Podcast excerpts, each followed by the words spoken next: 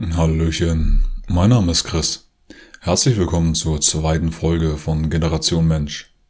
In der ersten Folge hatte ich mich vorgestellt, ich habe meine Geschichte erzählt. Ich habe davon berichtet, wie es dazu gekommen ist, dass ich dieses Buch hier geschrieben habe. War eine lange Geschichte. Im Buch selber nimmt meine Geschichte allerdings nur 20 Seiten ein. Im Wesentlichen ist das hier ein Sachbuch. Ein Sachbuch über die Human Condition. Was passiert eigentlich in der Welt, in der wir leben? Wie funktioniert hier alles? Wie hängt alles miteinander zusammen? Und wie können wir als menschliche Zivilisation dahin kommen, mehr Frieden, mehr Freiheit, mehr Wohlstand und mehr Fairness miteinander zu leben? In dieser Folge heute möchte ich das Buch im Schnelldurchlauf durchgehen, einen kleinen Überblick über die konkreten Inhalte geben. Ab der nächsten Folge werde ich mir dann einzelne Themen rauspicken und sie in der Tiefe im Detail behandeln. Zunächst mal ist dieses Buch unterteilt in drei Hauptkapitel. Wirtschaft und Politik, Medien und Wissenschaft und Technologie.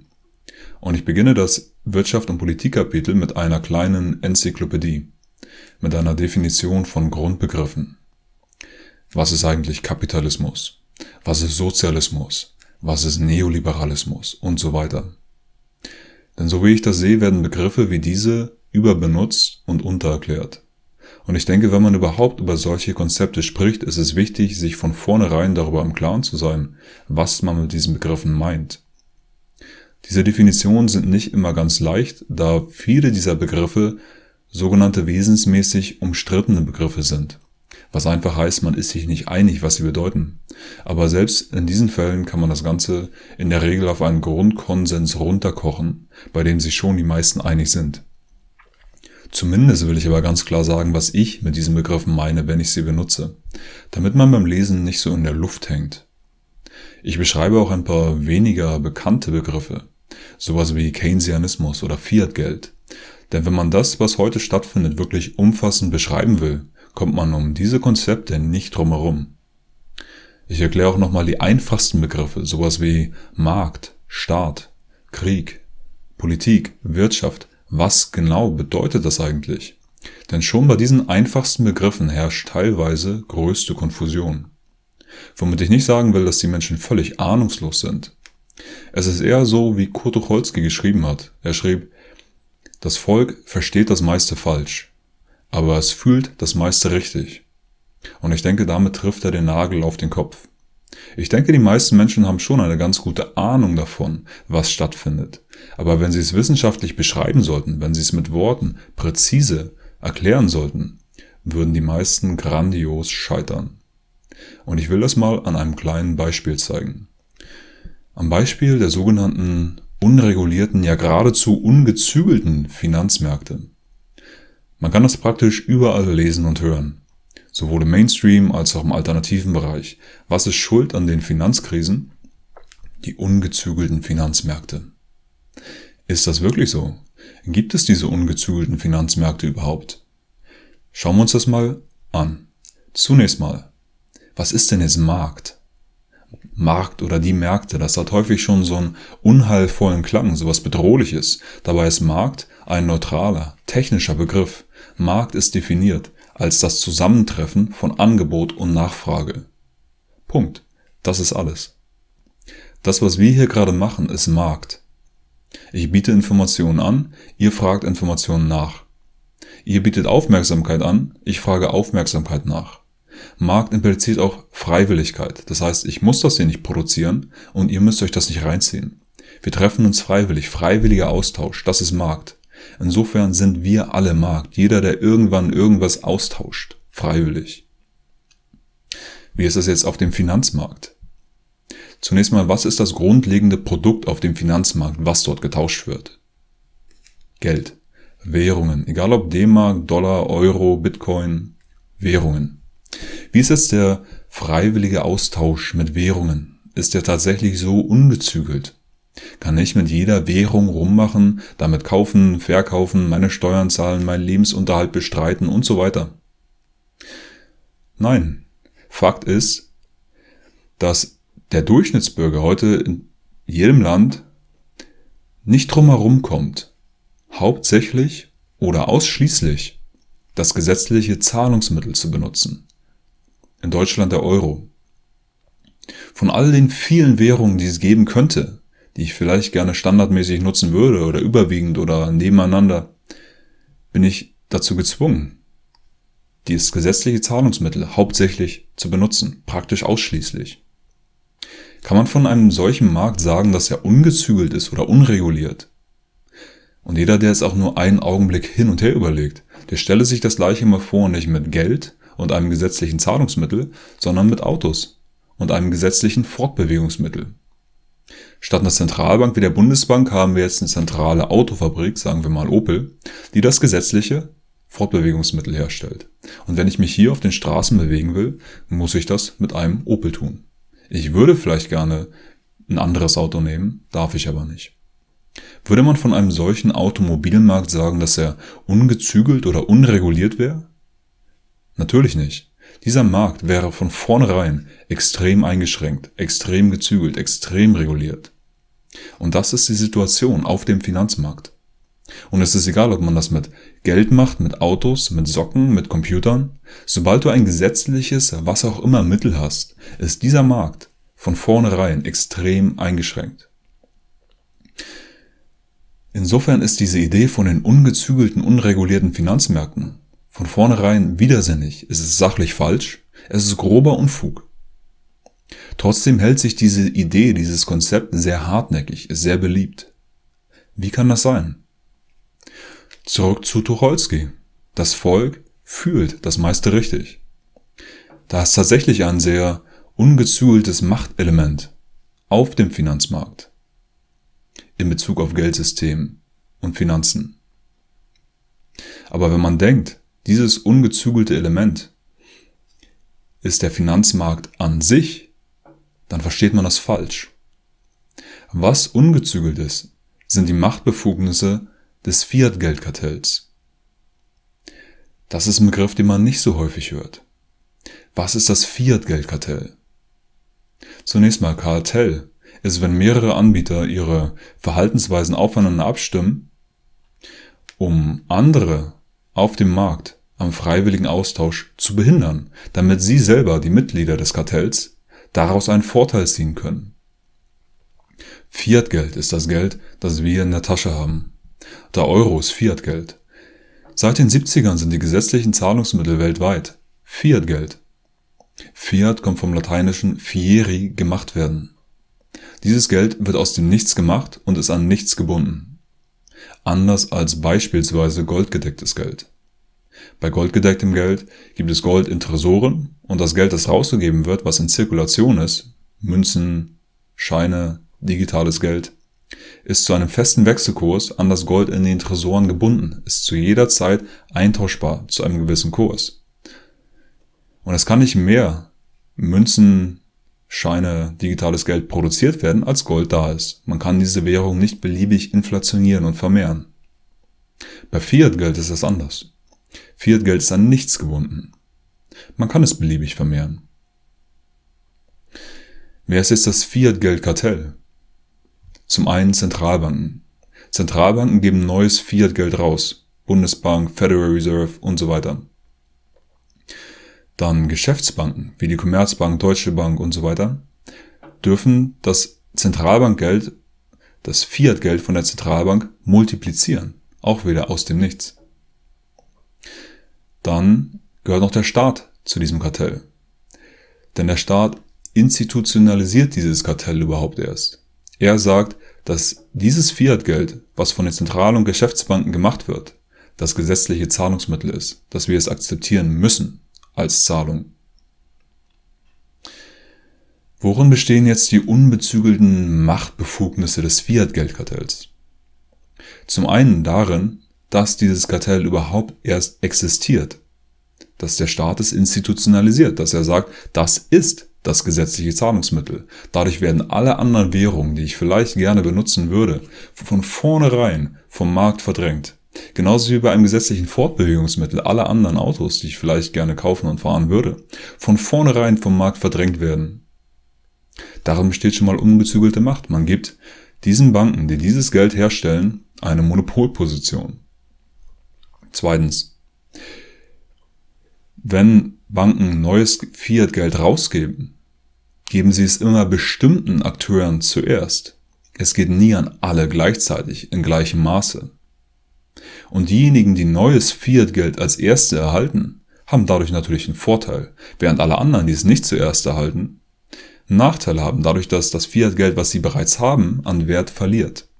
Und dadurch, dass die Banken entscheiden können, wem sie das neue Fiat-Geld zuerst geben, können sie gewissen Akteuren immer wieder einen Vorteil verschaffen. Und das tun sie auch. Außerdem besteht eine ungezügelte Machtbefugnis des Fiat-Geldkartells darin, dass neues Fiat-Geld gegen Zinsen rausgegeben wird. Man gibt 100 Euro raus, verlangt aber 100 Euro plus X zurück. Und das schon bei der Geldschöpfung. Wenn man allerdings von vornherein mehr Geld zurückverlangt, als man überhaupt geschöpft hat, heißt es, dass es immer mehr Schulden gibt als Guthaben. Selbst wenn man also alles Geld, alles Guthaben nehmen würde, nur um Schulden zurückzuzahlen, wäre zwar alles Geld weg, alle Guthaben weg, aber es wären immer noch Schulden da. Das heißt, sobald man eine dieser Fiat-Währungen benutzt, ist man schon Schuldsklave. Man macht bei einem Spiel mit, bei dem man nicht gewinnen kann, bei dem man von vornherein schon verloren hat. Das ist natürlich gut für die Banken, deren Schuldsklave man dann wird. Darin besteht auch wieder ungezügelte Macht. Der Staat profitiert als Mitglied des Fiat-Geldkartells auch von der Fiat-Geldschöpfung.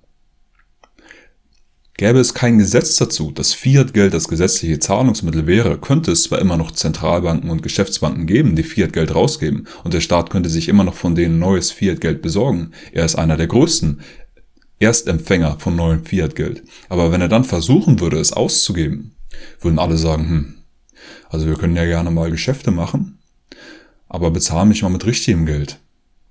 Denn dieses Fiat-Geld ist an nichts gebunden, ist beliebig inflationierbar. Ich hätte lieber gern goldgedecktes Geld, beispielsweise. Oder fließendes Geld oder Vollgeld oder was auch immer. Das funktioniert also nicht. Also müsste der Staat, wenn es nicht das gesetzliche Zahlungsmittel wäre, zunächst mal Geld eintreiben. Natürlich durch Steuern. Vom Volk, damit er es hinterher ausgeben oder umverteilen kann. Ist aber lästig, will der Staat nicht machen. Für den Staat ist es viel leichter, wenn er erst direkt zu den Banken gehen kann und sagen, gib mir 10 Millionen Fantastilliarden, dann gibt es irgendwelche Verhandlungen, aber natürlich bekommt man letztendlich das Geld. Und dann kann man hinterher zum Volk gehen und sagen, schaut mal, ähm, ihr habt jetzt Schulden, ja? Ihr habt wohl irgendwie über eure Verhältnisse gelebt. Jetzt müssen wir den Gürtel ein bisschen enger schnallen, wir müssen die Steuern erhöhen und sowas alles. Darin bestehen die Machtbefugnisse des Fiat-Geldkartells. Und das alles letztendlich natürlich auf Kosten derjenigen, die nicht die Mitglieder des Kartells sind, auf Kosten des Volkes. Was soll das alles? Warum haben wir überhaupt so ein Fiat-Geldkartell? Die Antwort ist, das Fiat-Geldkartell ist systembedingt.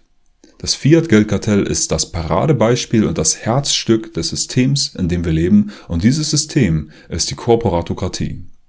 Das ist jetzt das letzte Wort, was ich mir rauspicken will aus der Liste von Definition in der Enzyklopädie. Die Korporatokratie. Was ist die Korporatokratie? Das Wort ist relativ modern, wird erst seit dem 21. Jahrhundert so richtig verwendet. Und es gibt noch keine rechtsgültige, abschließende Lexikondefinition. Das Wort ist sozusagen noch in der Mache. Aber es gibt eine klare Richtung, in die sich die Bedeutung dieses Wortes entwickelt. Wörtlich heißt Korporatokratie die Herrschaft der Körperschaften. Eine Körperschaft im eigentlichen Sinne ist eine Gruppe, eine Organisation von Menschen, die ein bestimmtes Ziel verfolgt und die auch dann weiter besteht, wenn einzelne Menschen aus dieser Organisation entweder ausfallen oder ersetzt werden oder wenn neue hinzukommen. Insofern ist beispielsweise ein Unternehmen eine Körperschaft egal ob Bank oder Medienunternehmen oder Rüstungsunternehmen. Auch eine Regierung, Kanzler und Minister und so weiter ist auch eine Körperschaft. Eine Behörde ist auch eine Körperschaft. Ein Verein ist eine Körperschaft. Eine Denkfabrik ist eine Körperschaft. Auch eine Mafia ist eine Körperschaft. Und die Idee von Korporatokratie ist, dass die mächtigsten Körperschaften die Regierung unter sich ausmachen. Dass es egal ist, was die Masse des Volkes will dass die mächtigsten Körperschaften die wichtigsten politischen Entscheidungen gemeinsam treffen. Nicht eine Körperschaft, eine Gruppe von zwölf Leuten irgendwo am Tisch, die allen alles vorgeben. Aber dass die mächtigsten Körperschaften es unter sich ausmachen. Und das ist nichts, was ich mir jetzt aus den Fingern sauge oder so. Da gibt's mittlerweile Studien zu, von Professoren, von renommierten Universitäten, von Princeton, von Northwestern. Es gibt auch Studien dafür zu Deutschland. Und sie nennen es nicht unbedingt Korporatokratie, sie nennen es vielleicht Oligarchie, die Herrschaft der wenigen. Aber sie beschreiben genau dieses Prinzip, dass sich politische Entscheidungen und insbesondere die wichtigsten politischen Entscheidungen nicht danach richten, was die demokratische Masse des Volkes will, sondern danach, was die mächtigsten Körperschaften wollen. Und das wesentliche Prinzip in der Korporatokratie, was man immer wieder sieht, was ich im Buch an vielen, vielen, vielen Beispielen in vielen Wirtschaftszweigen beschreibe, ist auf einer Seite gierige, korrupte Unternehmen, auf der anderen Seite der korrupte Staat.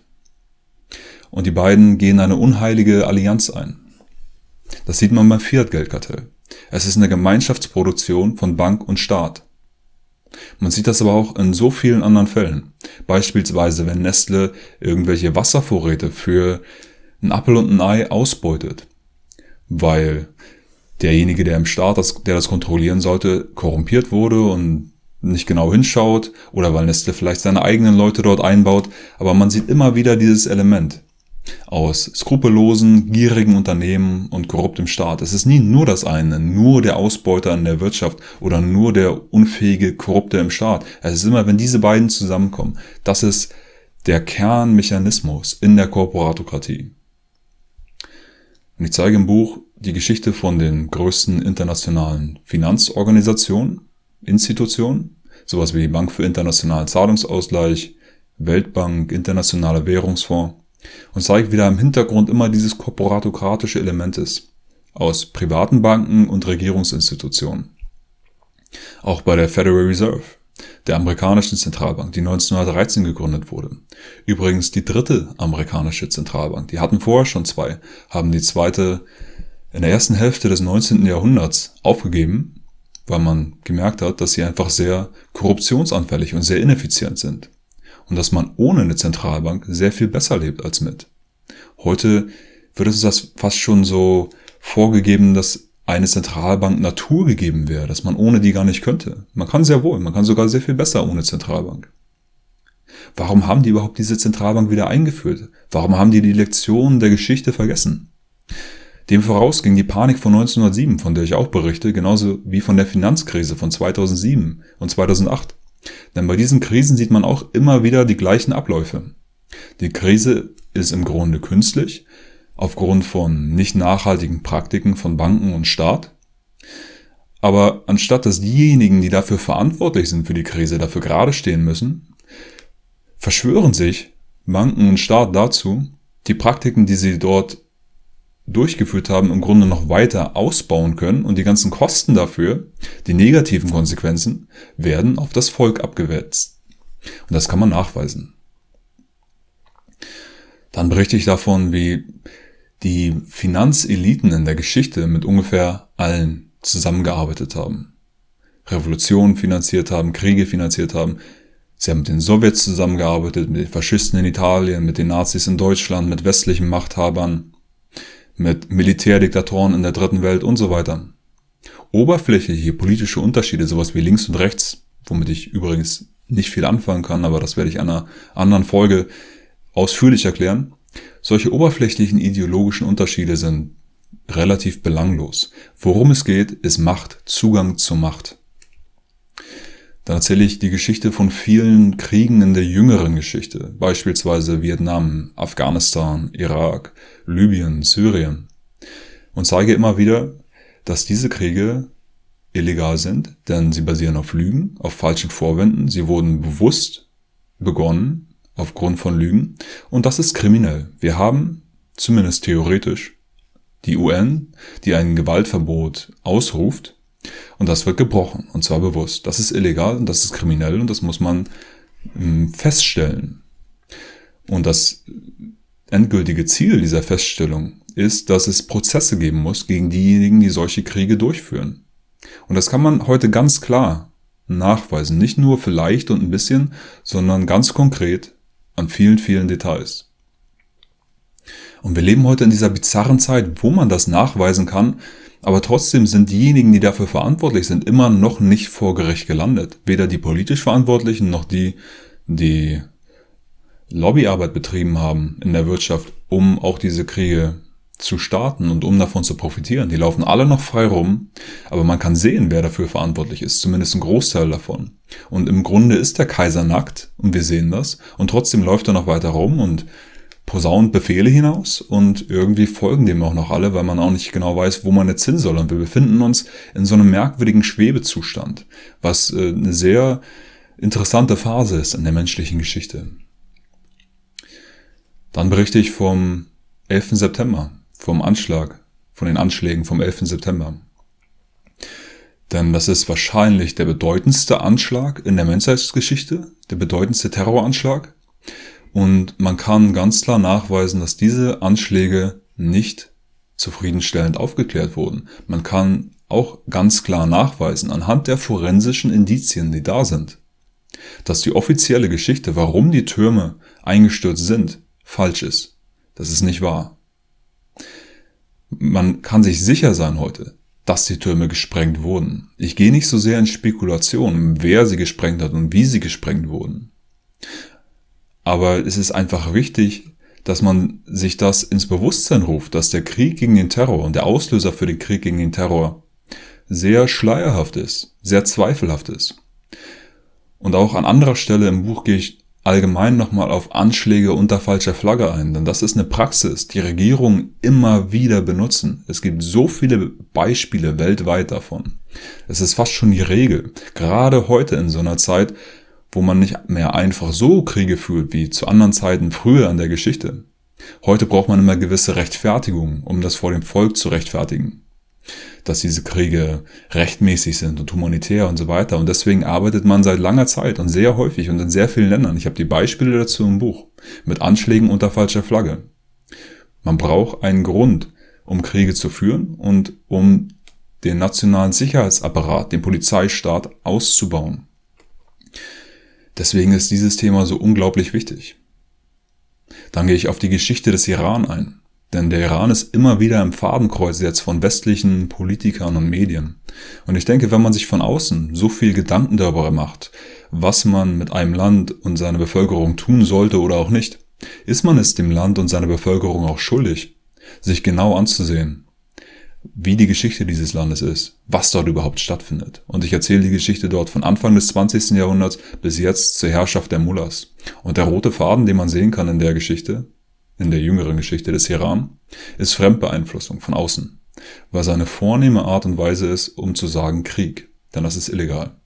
Und das findet statt. Sogar die Mullahs jetzt wurden mit westlicher Hilfe an die Macht gebracht. Wir führen schon sehr lange Krieg gegen den Iran. Mit wir meine ich der Westen. Da berichte ich von der Flüchtlingskrise. Was für ein Reizthema. Als ich angefangen hatte, 2014 das Buch zu schreiben, hat diese Krise noch gar nicht angefangen. Und wenn man sich wenn wir uns diesem Thema nähern, würde ich vorschlagen, erstmal tief durchatmen. Einatmen, ausatmen. Beide Seiten, sowohl die Befürworter der Asylpolitik als auch die Gegner, haben gute Argumente. Zunächst mal kann man ganz klar sagen, dass die Asylpolitik, so wie sie jetzt läuft, chaotisch ist, ineffizient ist und nicht wirklich hilfreich ist. Sehr viel besser sein könnte. Man kann auch feststellen, dass die Kriminalitätsrate von Asylbewerbern höher ist als die von Deutschen im Durchschnitt. Was abgefahren ist, dass manche das leugnen und es ist auch abgefahren, dass manche das erzählen, als wäre es die große Erkenntnis. Denn es ist einfach nur selbstverständlich, weil die meisten Asylbewerber oder überdurchschnittlich viele junge Männer sind. Und die Kriminalitätsrate von jungen Männern ist deutlich höher als die Kriminalitätsrate der allgemeinen Bevölkerung. Das ist in jedem Land so. Insofern ist das absolut keine Überraschung. Man kann aber auch sagen, dass die meisten Verbrechen von einer extrem kriminellen Minderheit verübt werden. Und das kann ich auch aus eigener Erfahrung bestätigen. Ich habe die letzten drei Jahre in Berlin als Türsteher gearbeitet in einer Gegend, wo sehr viele Flüchtlinge Drohungen verkaufen. Es ist ein raues Pflaster, kann man so sagen. Ich bin jetzt im Herbst nach Leipzig gezogen und bin nur noch so alle ein, zwei Monate mal in Berlin. Aber die Erfahrungen aus der Zeit zeigen mir einfach, dass die allermeisten selbst an diesem Ort vernünftig sind, anständig sind, friedlich sind. Es ist eine sehr kleine Minderheit, mit der man Probleme hat.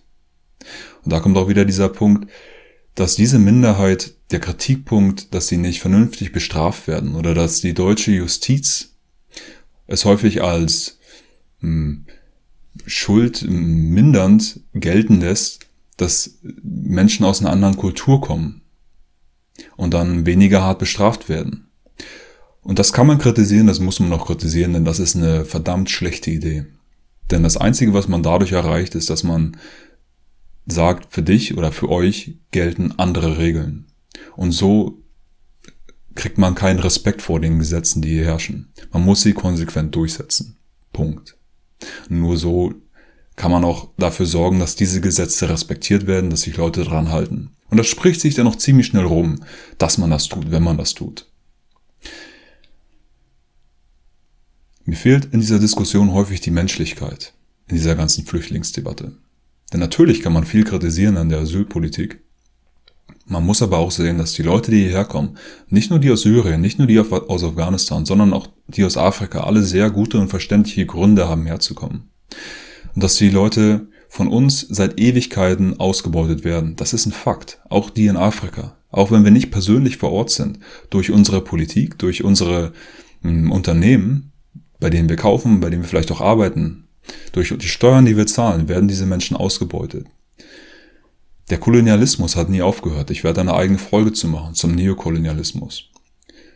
Man sieht es in praktisch jedem Land in Afrika und in Südamerika, vor allem, dass dort, wenn irgendwann ein freiheitlicher oder demokratischer Politiker kam oder auch nur jemand, der irgendwie unabhängig sein wollte mit seinem Land, dass der von außen gestürzt wurde. Von außen meine ich, von westlichen Staaten. Das ist die Standardprozedur. Und wenn dort alle abgesägt werden, die irgendwie demokratisch oder freiheitlich sind, bleiben natürlich nur noch Diktatoren über. Und diese Diktatoren waren dann immer wieder die besten Freunde von westlichen Regierungen und westlichen Unternehmen. Und da hat man absolut nichts dagegen, dass die ihr Volk brutal unterdrücken. Die werden dafür sogar noch gefeiert und unterstützt von westlichen Regierungen. Das ist die Realität. Und das muss man anerkennen. Das heißt, es ist keine Lösung, einfach nur zu sagen, bleibt da, wo ihr seid und lasst euch gefälligst alles gefallen. So funktioniert das nicht. Man muss eine Lösung finden auf der Grundlage, dass man erstmal anerkennt, dass wir Krieg führen. Weltweit. Und diese Menschen, die hierher kommen, nur noch eine Sache dazu. Jeder einzelne von denen hat ein Herz. Jeder einzelne von denen hat eine Mama, hat einen Papa, Geschwister, Onkel, Tanten und von denen kommt häufig auch das Geld für diese Überfahrt. Die finden diese tausenden Euro nicht unterm Kopfkissen. Viele Deutsche würden nicht ein paar tausend Euro einfach mal so überhaben. Die kommen hierher über das Mittelmeer, wo fünf Prozent der Leute ungefähr sterben, einer von 20. Wer würde denn bei irgendeiner Unternehmung mitmachen, wo einer von 20 stirbt? Die meisten hier in Deutschland im Leben nicht. Warum sollte man? Das ist Wahnsinn. Diese Menschen machen das. Sind sie verzweifelt? Ich glaube schon. Und man sieht jeden Tag die gleichen auf der Straße. Egal ob Wind, Regen, Kälte, Schnee, was auch immer, in den gleichen Klamotten und man sieht, sie sind nicht glücklich. Und manchmal ist dann auch wieder einer weg, der kommt dann irgendwann nicht mehr. Ich weiß nicht, wo die hin sind. Und natürlich schicken die auch Geld nach Hause, was die da machen. Ich habe die Quellen dazu im Buch. Auswanderer aus Entwicklungsländern schicken mehr als doppelt so viel Geld in ihre Heimatländer, wie diese Länder an internationale Entwicklungshilfe bekommen von Staaten und von Entwicklungshilfeorganisationen. Und wenn man dann bedenkt, dass die Staaten und Entwicklungshilfeorganisationen das Geld ja an die Regierungen dort schicken, die häufig sehr korrupt sind, ist das ja eher noch schädlich. Das heißt, die private Entwicklungshilfe von Auswanderern, und dazu zählen auch die Drogendealer, ist weit mehr als doppelt so effektiv wie die staatliche Entwicklungshilfe. Mit anderen Worten, Auswanderer aus Entwicklungshilfe, aus Entwicklungsländern sind die mit Abstand größten Entwicklungshelfer. So viel erstmal zur Flüchtlingskrise. Ich werde noch eine eigene Folge drüber machen. Jetzt, nächstes Thema im Buch ist der Klimawandel. Will ich jetzt nur ein paar Punkte erwähnen. Ich werde noch auf jeden Fall eine eigene Folge dazu machen. Zunächst mal kann man sagen, dass dieser 97-prozentige Konsens in der Wissenschaft falsch ist. Es ist Fake News, kann man ganz leicht nachweisen. Diese Studie, die das beweisen soll, ist Quatsch.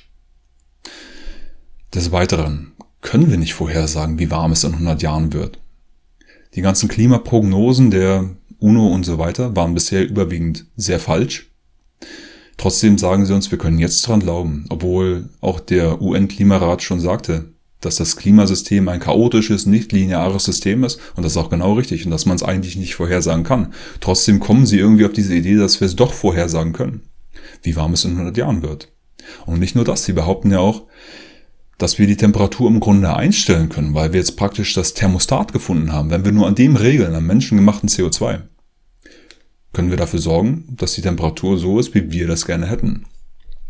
Was eine abgefahrene Behauptung ist, wenn man mal bedenkt, dass vor 21.000 Jahren, das ist noch nicht so ewig her, der Meeresspiegel aufgrund der kälteren Temperaturen 120 Meter niedriger war als heute.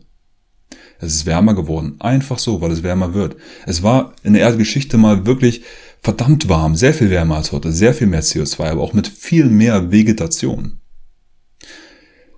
Denn die Temperaturen alleine sorgen nicht dafür, ob hier Wüste ist oder nicht. Was besonders entscheidend ist, ist, ob man im Einklang mit der Natur lebt oder nicht. Das ist entscheidend. Ich habe eine Studie zur Entstehung der Sahara, die noch vor 9000 Jahren grün und fruchtbar war. Und die Wüstenbildung dort kam unnatürlich schnell.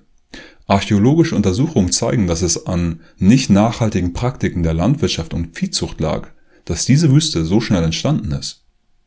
Und ähnliche Probleme sehen wir auch heute auf uns zukommen. Extrem sinkende Grundwasserspiegel. Die Böden nehmen extrem an Qualität ab aufgrund von industrieller Landwirtschaft, aufgrund von Verschmutzung, aufgrund von Überbeanspruchung. Das könnte uns noch richtig auf die Füße fallen.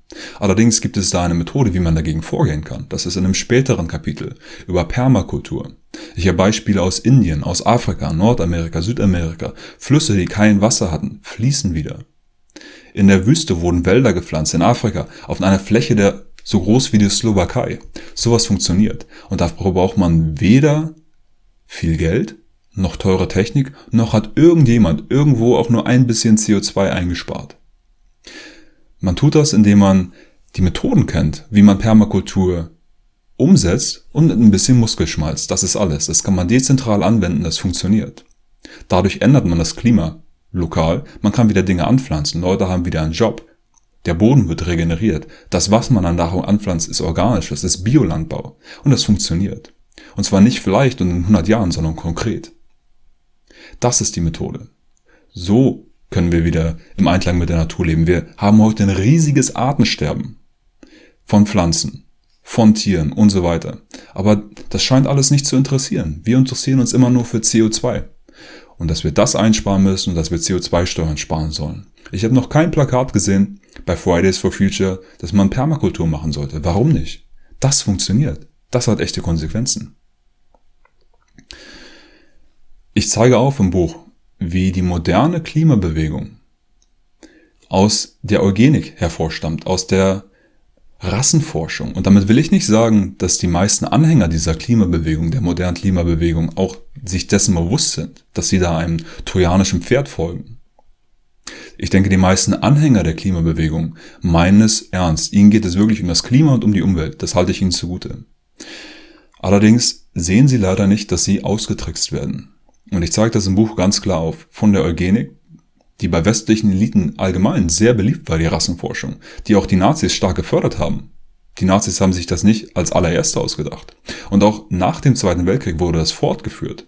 Und Leute wie Julian Huxley, der erste Direktor der UNESCO, oder Frederick Osborne, ein Vorsitzender einer Rockefeller Philanthropischen Gesellschaft, sagten ganz klar, wir müssen die Eugenik weiter fortführen, aber wir dürfen sie nicht mehr so nennen, denn das hat jetzt einen schlechten Ruf und sie nannten es Bevölkerungspolitik. Und während es bei der Eugenik noch darum ging, die genetisch Minderwertigen zu kontrollieren, zu reduzieren, ging es bei der Bevölkerungspolitik darum, die Menschen allgemein, die Zahl der Menschen zu reduzieren, zu kontrollieren. Und jetzt bei der CO2 menschengemachten Klimabewegung geht es darum, jegliche menschliche Aktivität zu reduzieren und zu kontrollieren. Und sie wird von den gleichen Eliten gefördert wie diese anderen Bewegungen vorher. Es ist eine Fortsetzung davon. Die größten Denkfabriken der korporatokratischen Elite, sei es Chatham House oder Council on Foreign Relations, Bilderberg, Brookings Institution und so weiter, sie sind alle für CO2-Steuern. Sie ziehen alle mit bei dieser Agenda. Sogar die größten privaten Ölunternehmen, Chevron, BP, Shell, ExxonMobil und andere Industriegiganten, BASF, Pacific Gas and Electric und so weiter, sind alle für CO2-Steuern. Komisch, oder? Mich erinnert das ein bisschen an Warren Buffett, einer der reichsten Menschen der Welt, von Berkshire Hathaway. Er sagt, wir brauchen höhere Steuern. Während er und seine Unternehmen jedes Steuerschlupfloch kennen, finden und nutzen. Und sogar profitieren von der Umverteilung durch Steuern. Seine Unternehmen bekommen sogar noch Fett Subventionen. Aber er sagt, wir brauchen höhere Steuern. Und die größten privaten Ölunternehmen sagen, wir brauchen CO2-Steuern.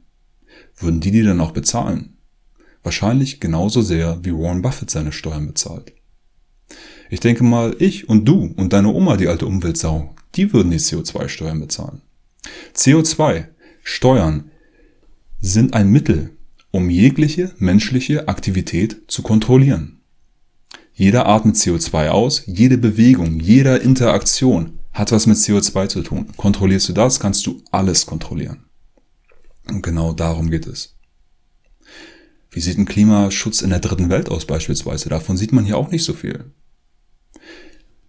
Intensivierung der industriellen Landwirtschaft. Man macht es leichter für internationale Unternehmen, dort ihre Gifte in den Boden zu pumpen, dort ihre genmanipulierten Saaten anzubauen. Die Quellen sind alle dazu im Buch. Und äh, man raubt ihnen auch das Land. Man verwendet das, was noch überbleibt vom Land, immer mehr als Kohlenstoffsenke. Man vertreibt die Urvölker von dort. Das ist Klimaschutz in der dritten Welt und so weiter und so weiter. So viel jetzt erstmal hier zum Thema Klimawandel. Danach habe ich ein Kapitel über Perspektiven, aktuelle Trends. Und der mit Abstand größte Trend, den ich sehe, ist, dass die Menschen weltweit sowas von die Schnauze voll haben von den Machteliten von den Machteliten in der Politik, von den Machteliten in der Wirtschaft, in den Medien und so weiter. Das sieht man in praktisch jedem Land. Und das Ausmaß davon ist extrem.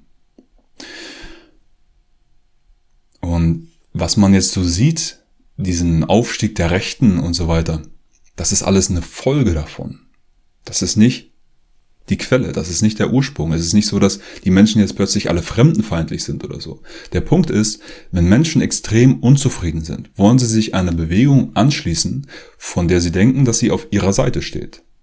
In diesem Fall heute, dass die Bewegung irgendwie anti-elitär ist, anti-establishment. Und das zeigen auch die Studien, beispielsweise zu Pegida.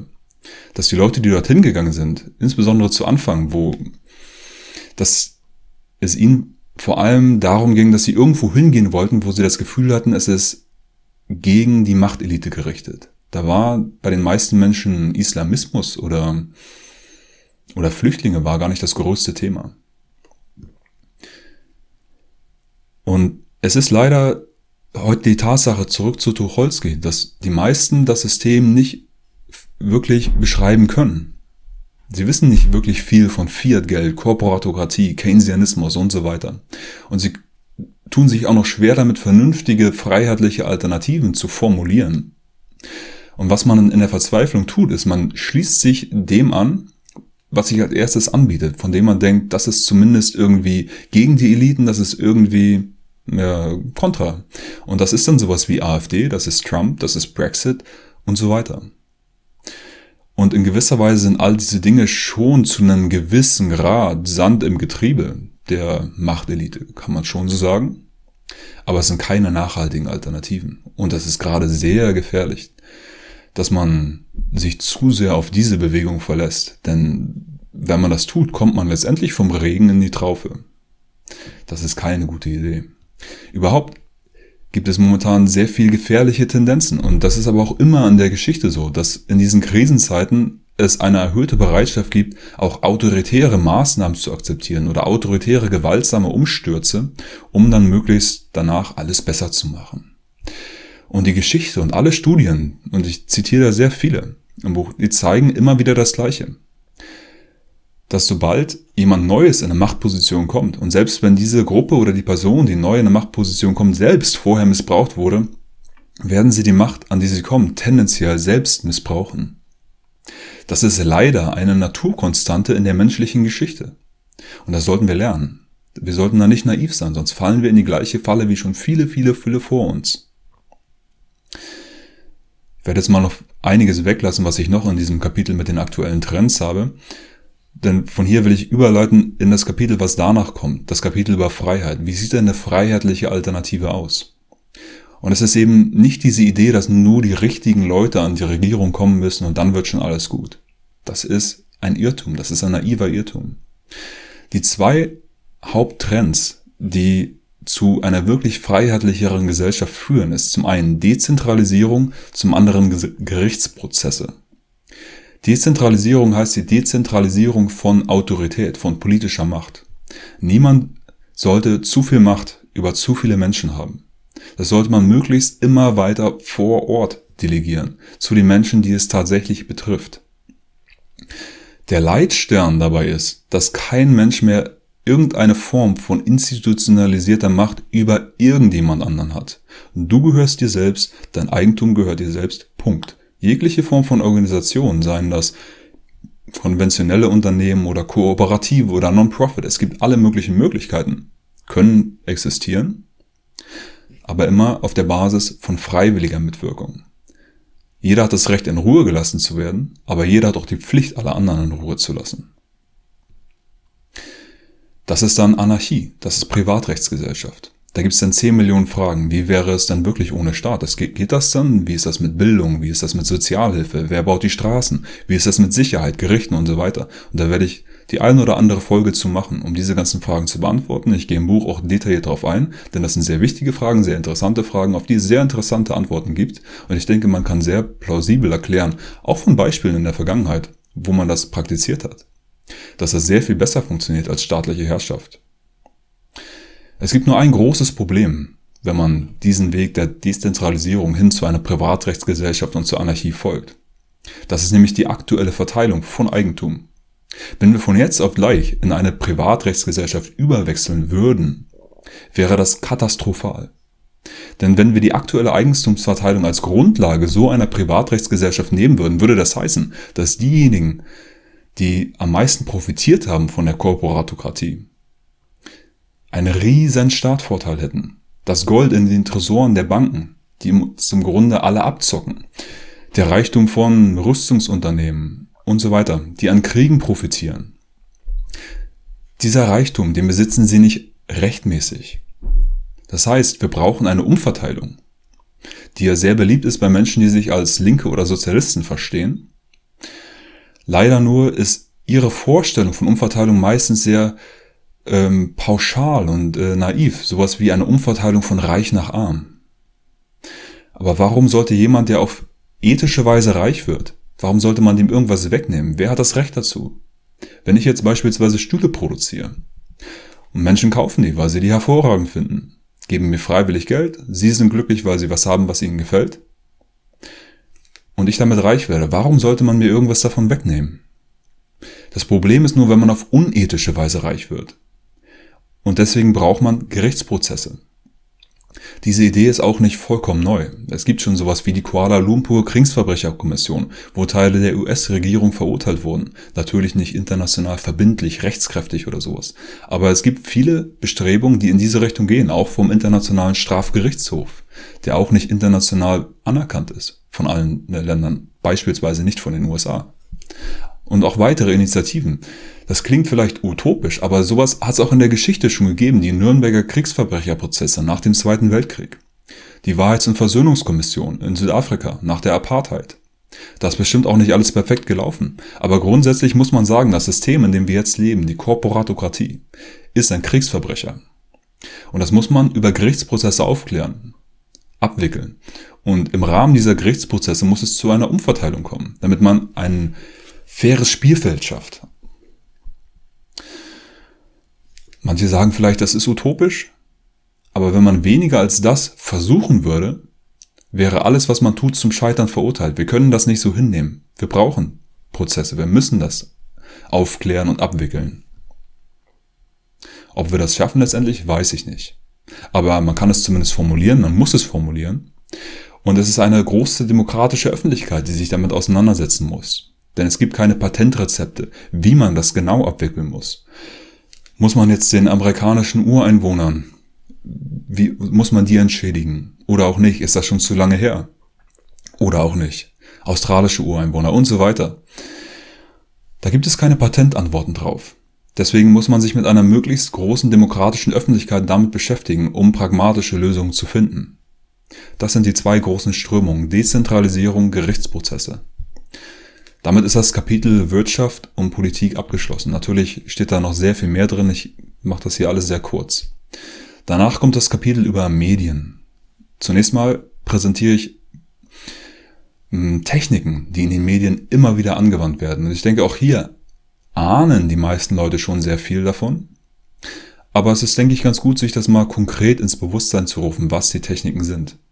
Man hat in letzter Zeit in den alternativen Medien insbesondere häufiger mal was von Framing gehört. Framing ist Einrahmen. Framing ist sowas wie, ist das jetzt ein Terrorist oder ein Freiheitskämpfer oder ein Rebell? Oder ist das ein Präsident oder ein Machthaber? Oder welche Bilder präsentiere ich im Hintergrund einer Nachrichtenmeldung? Wie leuchte ich jemanden aus? Und so weiter und so weiter. Ist eine wichtige Technik. Framing ist allerdings nur Teil eines Dreiklangs, aus dem jede Nachricht besteht. Vor Framing Einrahmen kommt noch Priming, das ist Vorbereiten. Priming ist, welche Informationen präsentiere ich zu einem gewissen Thema. Sage ich zum Beispiel, dass die Rebellen, Terroristen, was auch immer in Syrien vom Ausland finanziert und bewaffnet wurden, oder lasse ich das unter den Tisch fallen? Vor Priming gibt es noch Agenda Setting. Was ist überhaupt das Thema? Ist Syrien das Thema oder ist das Thema irgendwas anderes? Und ich denke, es ist auch deswegen wichtig, sich das ins Bewusstsein zu rufen, weil ich häufig einen Trend sehe, dass man in der Berichterstattung, auch in den alternativen Medien, dem Mainstream zu stark folgt für meinen Geschmack. Das heißt, man wartet darauf, dass der Mainstream das Agenda-Setting macht, das Thema vorgibt und man setzt dann erst beim Priming an und sagt, okay, wir berichten jetzt diese und jene Informationen zu dem Thema. Soll man auch machen? Man soll auch andere Informationen zu gewissen Themen präsentieren, die jetzt gerade aktuell sind, aber es ist auch auf jeden Fall unsere Aufgabe in den alternativen Medien, das Agenda-Setting zu machen. Wir sagen, was das Thema ist. Denn wenn wir das nicht machen, macht es kein anderer. Wir müssen sagen, das Thema ist, wenn ihr mich fragt, jeden Tag Schlagzeile Nummer eins: Fiat-Geldsystem, illegale Kriege, Polizeistaat. Und das waren auch die Hauptthemen in den alternativen Medien, wie es alles angefangen hat, diese internetbasierten alternativen Medien. Ein großer Einschnitt kam mit der Flüchtlingskrise, vor allem was hier Europa und Deutschland angeht. Das hat bei allen irgendwie so niederen Instinkte geweckt. Oh mein Gott, hier sind jetzt fremde Leute und äh, ich bin total abgelenkt. Und dann gab es Silvester 2015 und diese Ausschreitungen dort und die Mainstream-Medien haben nicht vernünftig darüber berichtet. Die alternativen Medien machen das, hervorragend, soweit so gut. Aber dann haben sich viele einfach nur noch auf dieses Flüchtlingsthema eingeschossen und berichten nur noch Negativmeldungen über Flüchtlinge. Oder in sehr großem Ausmaß. Erstens mal kann man auch noch darüber berichten, wie wir direkt oder indirekt äh, in Entwicklungsländern Schaden anrichten, um das Ganze mal ein bisschen ins Verhältnis zu setzen. Aber was auf jeden Fall passiert ist, ist, dass diese großen Themen wie Geldsystem, wie illegale Kriege, wie Polizeistaat immer mehr an den Rand gedrängt wurden und viele in den alternativen Medien sehr stark abgelenkt wurden. Und das ist schade, das ist sehr schade. Und wenn man bedenkt, dass die Flüchtlingskrise natürlich auch zu einem großen Grad künstlich ist, also die Kriege sind künstlich, sind absichtlich, sind Angriffskriege, müssten nicht sein. Und man hat auch die Flüchtlinge dort, wo sie waren, nicht unterstützt und dann lädt man sie praktisch alle hierher ein und sagt, äh, ihr werdet nicht ausgewiesen und man hat so Praktiken, die es wirklich allen einfach auch erlauben, über alle Grenzen zu kommen, ziemlich unkontrolliert, dann muss man schon sagen, dass diese Krise künstlich ist. Ich kenne jetzt die Absichten der Verantwortlichen im Hintergrund nicht im Detail. Ging es darum, Syrien zu schwächen? Ging es darum, dass man irgendwie hier einfach nur Chaos stiften will? Auf jeden Fall eine Konsequenz dieser Krise ist, dass viele in den alternativen Medien sehr stark abgelenkt wurden. Und dass diese Ablenkung dazu führt, dass es zu immer mehr Spaltung und Konflikt in der Gesellschaft kommt. Deutsche gegen Flüchtlinge, links gegen rechts und so weiter. Und die tatsächlichen Machteliten der Korporatokratie, des Systems, unter dem wir alle leiden, sitzen im Hintergrund und reiben sich die Hände, während sich hier verschiedene Gruppen jetzt gegenseitig an den Kragen gehen. Das ist die Realität. Ich berichte auch noch von anderen Techniken in den Medien. Immer anhand von Beispielen. Beispielsweise eingeschränktes Offenlegen, Limited Hangout und Spin, wenn man Nachrichtenmeldungen sozusagen verdreht. Das an einem Beispiel von TTSA, das ist die To the Stars Academy of Arts and Sciences. Ist eine super interessante Geschichte. Wurde von Tom DeLong gegründet, er ist ein weltbekannter Rockmusiker. Und er beschäftigte sich intensiv mit dem UFO-Thema. Das kam raus, als WikiLeaks E-Mails von John Podesta veröffentlicht hat. John Podesta war der Wahlkampfmanager von Hillary Clinton, ist ein hohes Tier in der Demokratischen Partei. Und in den E-Mails hat DeLong Sachen geschrieben wie, ich will mit diesem Projekt, also TTSA, dafür sorgen, dass die Jugend ihre zynische Haltung, ihre kritische Haltung gegenüber der Regierung und gegenüber Leuten wie dir ändert. Ich will dir dabei helfen, dass sie dich mehr respektieren. Und dieses UFO-Thema allgemein ist eine Realität. Ich gehe in dem Kapitel auch in vielen Details darauf ein. Und das sagt nicht ich, das sagen hochrangige Pil Offiziere, Piloten, Einwohner ganzer Regionen. Das ist sehr gut dokumentiert. Das ist eine Realität. Und der Spin, den die To the Stars Academy da jetzt reinbringt und auch dieses eingeschränkte Offenlegen ist, dass, ja, wir wussten schon lange davon, aber wir haben es, also wir, der staatliche Sicherheitsapparat, wir haben es geheim gehalten, weil wir eine Panik vermeiden wollten. Und auch weil wir diese Informationen geheim halten wollten, wir wussten nicht, äh, was die Sowjets wissen oder nicht wissen oder was vielleicht von denen kommt oder auch nicht. Aber so langsam ist es an der Zeit, das offen zu legen, denn wir müssen irgendwann die Bevölkerung einfach äh, damit vertraut machen, aber wir müssen das Ganze langsam und sanft machen. Aber immer mit dieser Idee, dass wir vom nationalen Sicherheitsapparat im Grunde euch ständig nur beschützen wollten. Und es gibt auch eine Gefahr durch eine Alien-Invasion, dass sie uns irgendwie angreifen könnten. Und früher hatten wir dem noch nichts entgegenzusetzen, aber mittlerweile haben wir im Hintergrund an allen möglichen abgefahrenen Fluggeräten gebaut und dass wir dem jetzt etwas entgegenzusetzen haben. Und diese Geschichte, die sehr langsam hochfabriziert wird, stimmt zufälligerweise genau mit dem überein, was Werner von Braun gesagt haben soll. Werner von Braun war Raketenwissenschaftler, hat für die Nazis gearbeitet, wurde dann im Rahmen von Operation Paperclip in die USA rekrutiert und laut seiner Assistentin Carrie Rosen soll Werner von Braun gesagt haben, dass wenn die ganze Masche mit den Sowjets vorbei ist, wenn die nicht mehr herhalten können als Begründung dafür, dass man den nationalen Sicherheitsapparat ausbauen muss, werden es die Terroristen sein und die Schurkenstaaten und dann letztendlich werden es die Aliens sein und wir werden eine Fake-Alien-Invasion haben. Und die Technik, dafür haben wir. Das ist eine abgefahrene Geschichte. Ich erzähle das am Beispiel von Dulce, New Mexico. In den 70ern, 80ern gibt es so unglaublich viele Belege dafür, dass die ganze Bevölkerung in dieser Gegend immer wieder diese Fluggeräte gesehen hat und auch wo sie gelandet sind und dann merkwürdige Verstümmelungen an Kühen und so weiter und so weiter. Und es gibt auch Belege dafür, dass der Staat Agenten geschickt hat, um Leute, die das recherchiert haben, auf die Fährte zu bringen es sind Aliens, die das tun. Um zu verschleiern, dass man an ähm, Science-Fiction-mäßigen Fluggeräten gearbeitet hat. Man muss auch bedenken, das war kalter Krieg, das war irgendwo mitten in der Pampa. Man will das ja auch vor der Öffentlichkeit und auch vor den Sowjets und so weiter verstecken. Und dann kommen natürlich auch Fragen auf, wenn wir solche Fluggeräte schon haben, also wir, die menschliche Zivilisation, warum setzen wir die nicht ein? Für Kriege oder für äh, als die Energietechnologie, warum benutzen wir die nicht?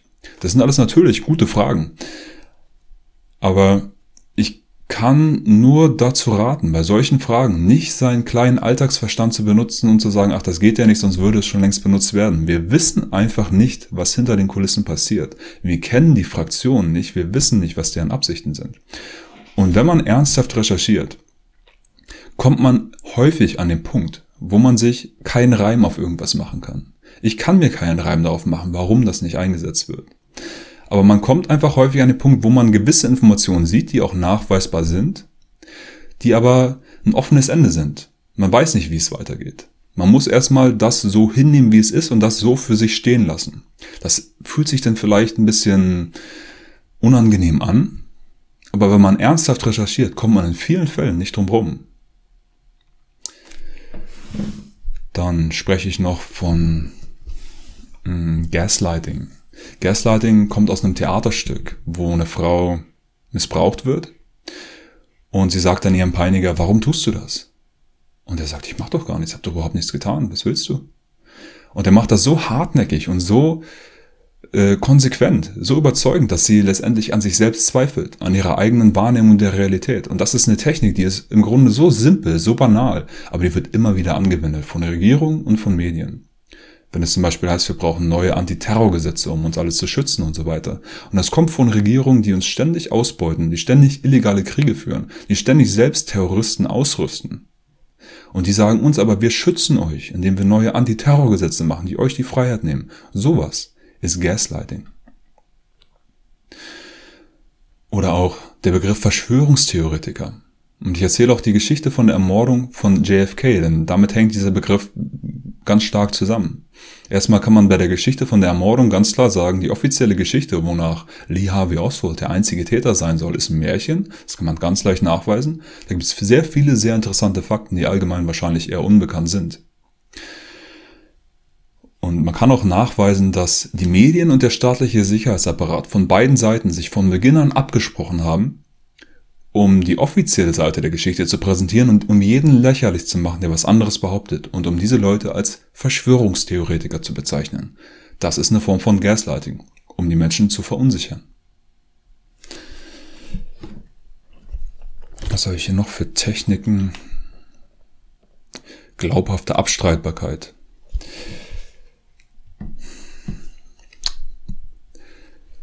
Das wirkt zum Beispiel bei staatlichen Experimenten zur Bewusstseinskontrolle, MK Ultra, da gehe ich auch detailliert darauf ein. Einerseits, weil MK Ultra diese Bewusstseinskontrolle, diese Experimente, hm, wie fange ich da am besten an? Zunächst mal ging es darum, Menschen zu brechen durch sexuellen Missbrauch, durch ähm, das Einflößen von Drogen oder durch einfach Folter um die Person zu brechen, um Persönlichkeiten abzuspalten und um die abgespaltene Persönlichkeit möglichst zu dressieren, um sie auf irgendwas abzurichten. Und in den Dokumenten zu MK Ultra, die eingeschränkt offengelegt wurden, und es gibt sehr viele, sehr fleißige, gute investigative Journalisten in den USA, die diese offengelegten Dokumente, die eigentlich nicht sehr viel hergeben, aber sie haben es geschafft, aus denen äh, etwas rauszuziehen, äh, ganz äh, entscheidende Aspekte, um diese Projekte beschreiben zu können. Wo es auch in diesen Dokumenten selbst heißt, dass die abgefahrensten Experimente, die dort gemacht wurden und die auch laut diesen Dokumenten teilweise sehr erfolgreich waren, dass die abgefahrensten Experimente gar nicht erst schriftlich festgehalten werden sollten. Und da war auch nicht nur der Staat involviert, da waren auch Pharmaunternehmen, Universitäten und alles Mögliche involviert. Und ein großes Ziel dieser Experimente waren auch immer wieder Kinder und Kleinkinder. Denn man hat gemerkt, dass die am anfälligsten sind für sowas. Die kann man am leichtesten brechen und hypnotisieren. Und dieses Thema ritueller Kindesmissbrauch ist auch ein großes Thema in diesem Medienkapitel. Denn das ist ein Riesenthema. Ich berichte vom Fall von Jeffrey Epstein, der jetzt aktuell war, auch von dem Franklin-Skandal in den USA, vom Dutroux-Fall in Belgien, vom ähm, Jimmy Savile in England. Es gibt auch in Deutschland Fälle, die erwähne ich kurz, sowas wie äh, die Sachsensumpf. Und solche Fälle sind real. Es gibt unglaublich viele tote Zeugen. Häufig ist es wahrscheinlich mehr oder weniger Glück, dass wir überhaupt was wissen zu diesen Fällen. Die Indizien dazu sind überwältigend und es ist immer wieder die mächtigsten, einflussreichsten Personen in der Gesellschaft, egal ob aus Politik, Wirtschaft, Showbusiness, Geistlichkeit, was auch immer, die sich an den schwächsten, unschuldigsten vergreifen. Und das geht schon seit Ewigkeiten und das ist auch garantiert heute noch der Fall. Das ist Wahnsinn. Ich erzähle auch die Geschichte von staatlich organisiertem Drogenhandel. Beispielsweise. Ist auch ein Riesenthema. Auch ein Grund wahrscheinlich, warum Drogen nicht legalisiert werden. Weil Geheimdienste damit illegale Operationen finanzieren. Weil sie ganz groß mit dabei sind. Ich erzähle auch von Vergeltungsmaßnahmen gegen unliebsame Journalisten und Whistleblower und so weiter. Krasse Geschichten. DC Madam, Gary DeVore und so weiter, die allgemein eher wenig bekannt sind, aber sowas findet auch statt. Das nächste Kapitel ist dann Informationsrevolution, wie das Internet hm, die Gesellschaft und die, die Informationsverbreitung, den Informationsaustausch verändert. Ich erkläre Konzepte wie Blockchain, Darknet, Netzneutralität. Was ist das? Was sind die Vorteile, Nachteile davon und so weiter. Klingt vielleicht erstmal alles ein bisschen nerdy, ist aber super spannend und es geht um nichts weniger als den freien Fluss von Informationen. Die Informationsrevolution. So wie ich das sehe, ist das, kann man das gar nicht überschätzen. Als ich aufgewachsen bin, wir hatten nicht mal ein Telefon zu Hause. Jetzt kann ich mit meinem Telefon Videochats machen, mit irgendjemandem auf der anderen Seite der Welt. Ich habe die größte Bibliothek aller Zeiten in meiner Hand und kann mich über alle möglichen Informationen in Echtzeit austauschen. Während der industriellen Revolution im 19. Jahrhundert, ähm, das nennt man die große Divergenz, weil es uns ermöglicht hat, dass die menschliche Population sich explosionsartig vermehrte. Heute sehe ich das, dass wir die große Informationsdivergenz haben, weil einfach das Ausmaß von Informationen, das uns jetzt zur Verfügung steht, einfach ungemein sehr viel riesiger ist als vorher. Das ist überhaupt auch erst der Grund, warum ich dieses Buch schreiben konnte. Nicht, weil ich so viel fleißiger oder, na gut, äh, war schon relativ fleißig, denke ich, aber nicht, weil ich so viel smarter oder sowas bin als jetzt die, die vor mir kamen, sondern einfach, weil ich andere Möglichkeiten habe. Die ganzen internationalen Zeitungen, Wissenschaftsjournale, Bücher und so weiter, die ich lesen konnte, auf die ich Zugriff hatte. Das Früher hätte ich in Bibliotheken gehen müssen, die bestellen müssen. Die meisten hätte ich vielleicht gar nicht bekommen, weil ich gar nicht gewusst hätte, äh, dass die überhaupt existieren und so weiter. Und ich hätte die alle umblättern und äh, so lesen müssen. So kann ich so viel digital, so schnell lesen. Das ist, äh, das verändert einfach alles. Und als ich anfing, mich unabhängig zu informieren, dachte ich, das kann doch eigentlich nicht so bleiben. Denn wenn das System das zulässt, dass diese Informationen sich so ungehindert frei weiter verbreiten, sind die Tage des Systems doch ganz klar gezählt ich hatte den Eindruck, das muss doch sowas wie ein Window of Opportunity sein, also so ein Zeitfenster, das uns jetzt zur Verfügung steht. Denn irgendwann wird das System noch bestimmt versuchen, dieses Zeitfenster zu schließen. Und genau das sehen wir heute. Mit beispielsweise den Regulierungen zu Fake News und Hate Speech. Und versteht mich nicht falsch, ich war Mitarbeiter auf einem Forum. Und wenn dort jemand zu viel Bullshit postet oder andere beleidigt, wird er ermahnt und wenn er das nicht lässt, wird er vom Forum verbannt. Und ich denke, das ist die richtige Entscheidung. Denn man will auch eine gewisse Gesprächskultur erhalten. Insofern denke ich schon, dass jede Plattform das Recht haben sollte, auch Leute zu verbannen. Allerdings muss man auch ganz klar sagen, dass die Richtlinien momentan von den Internetgiganten wie Facebook und Twitter, die auch in Zusammenarbeit mit Regierungen und internationalen Organisationen ausgearbeitet werden, ganz klar dazu dienen, Systemkritiker mundtot zu machen. Man sieht das beispielsweise bei Alex Jones, aber auch bei vielen anderen. Alex Jones war sowas wie der erste Domino, der gefallen ist. Nach über 20 Jahren, wo er schon Medien gemacht hat, haben plötzlich alle gleichzeitig entschieden, du bist jetzt weg vom Fenster. Du wirst deplattformt. Und so wie ich das sehe, hängt das auch mit der Wahl von Trump zusammen. Denn auch wenn Trump keine echte, vernünftige Alternative ist, ist er nicht der Kandidat, den das Establishment haben wollte. Er ist schon zu einem gewissen Grad Sand im Getriebe. Und Jones war einer derjenigen, der dafür gesorgt haben, dass Trump gewählt wurde, weil er ihn so intensiv propagiert hat auf seiner Seite. Zu der Zeit habe ich aufgehört, Alex Jones zu hören, nachdem ich vorher jahrelang seine Sendung gehört hatte. Auch wenn er jähzornig ist, aber er hatte unglaublich viele interessante Informationen. Seine Unterstützung für Trump fand ich allerdings unverhältnismäßig. Deswegen habe ich da zu der Zeit aufgehört, das zu sehen.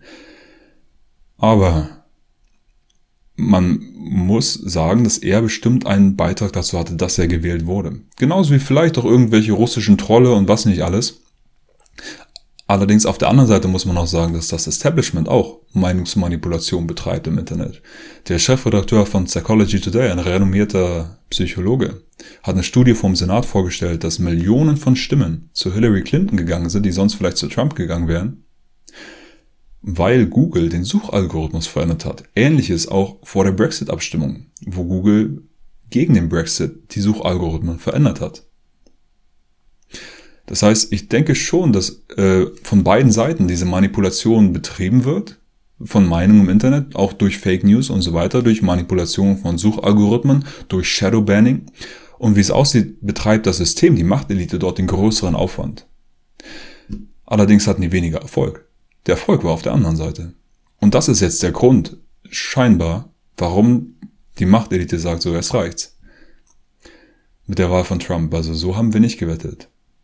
Wir wollen unsere Leute im Amt haben.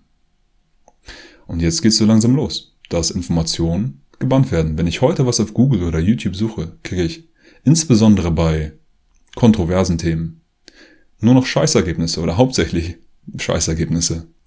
Mainstream äh, Informationen, die im Grunde sagen, äh, alle alternativen Theorien dazu oder alte, alle alterne Informationen dazu, die nicht im Mainstream sind, sind falsch. Das war's. Das ist jetzt äh, das, was gerade stattfindet. Das Internet wird gerade krass umgekrempelt. Und wohin das geht, weiß nicht. Wir sind gerade mittendrin. Ich berichte auch von so Big Data, wie funktioniert das, Vorteile, Nachteile davon. Und wie so vieles im Internet, man kann es nutzen, um Dinge effizienter zu gestalten, man kann es nutzen, um Dinge zu demokratisieren, man kann es aber auch als äh, Kontroll- und Spionage- und Manipulationsinstrument nutzen. Ich erzähle beispielsweise auch von äh, Taiwan, wo das Internet genutzt wird, um auf demokratischere, transparentere Weise Gesetze zu formulieren, auszuarbeiten, zu verabschieden. Oder in Ghana, wo man eine private App nutzt, um das Land zu vermessen und Nachbarn bestätigen das und so weiter und man hat es dann schriftlich, das ist mein Land, damit kommt man dann an Kredite, um auf dem Land was anzubauen. Nachdem der Staat dort ewig daran gescheitert war, diesen einfachen Service zur Verfügung zu stellen, Landvermessung und äh, das vernünftig irgendwie ähm, zu protokollieren. Also das Internet kann beides sein, Manipulation oder Demokratisierungsinstrument. Es kommt auf uns darauf an, wie wir es nutzen und wofür wir uns einsetzen. Danach kommt ein Kapitel über Wissenschaft und Technologie. Und ich fange an mit einigen modernen Industrien. Pharmaindustrie und Medizinindustrie, Ölindustrie, industrielle Landwirtschaft, Bildungssystem. Ich zeige auch immer wieder dieses korporatokratische Element. Und Pharma- und Medizinindustrie, so wie ich das sehe, ist eine der größten unbekannten Gefahren weltweit. Denn wenn ein autoritärer Politiker mit einer Ideologie herkommt, sind Menschen schon eher etwas vorsichtig. Wir kennen schon so ein bisschen die Lektion der Geschichte, aber wenn jemand ähm, als Wissenschaftler daherkommt mit einem Kittel und, und sagt, wir brauchen das, um die Erde zu retten oder für die Gesundheit, weil wir sonst alle sterben oder weil die Erde sonst draufgeht, dann sind wir noch eher geneigt, dem zu glauben. Und auf diese Weise kann man sehr viel autoritäre Schabernack durchsetzen. Das ist gefährlich. Man braucht nur irgendeine Fake-Epidemie und schon gibt's Ausgangssperren, schon muss jeder irgendwelche ähm, Impfungen bekommen. Und äh, ich will nicht gegen das Prinzip von Impfung sagen. Ja. Impfung hat man schon ewig gemacht. In Asien beispielsweise Schorf von Pockenopfern abgekratzt, Leute damit geimpft. Das funktioniert schon. Wobei es natürlich auch ein Risiko gibt, dass Leute dann die Krankheit bekommen, gegen die man geimpft werden soll. Und heute ist es, sind es vor allem die Zusatzstoffe Aluminium und Quecksilber, die möglicherweise Probleme bereiten oder dass man zu viel Impfung auf einmal bekommt und so weiter. Das Problem in der Diskussion heute um Impfstoffe ist nur, sobald man irgendwas an Impfung kritisiert, vielleicht sind da zu viele Zusatzstoffe dran, vielleicht gibt es zu viel Impfung auf einmal, wenn man irgendwas kritisiert an Impfungen in irgendeiner Form, ist man sofort Impfleugner. Und das ist Gaslighting.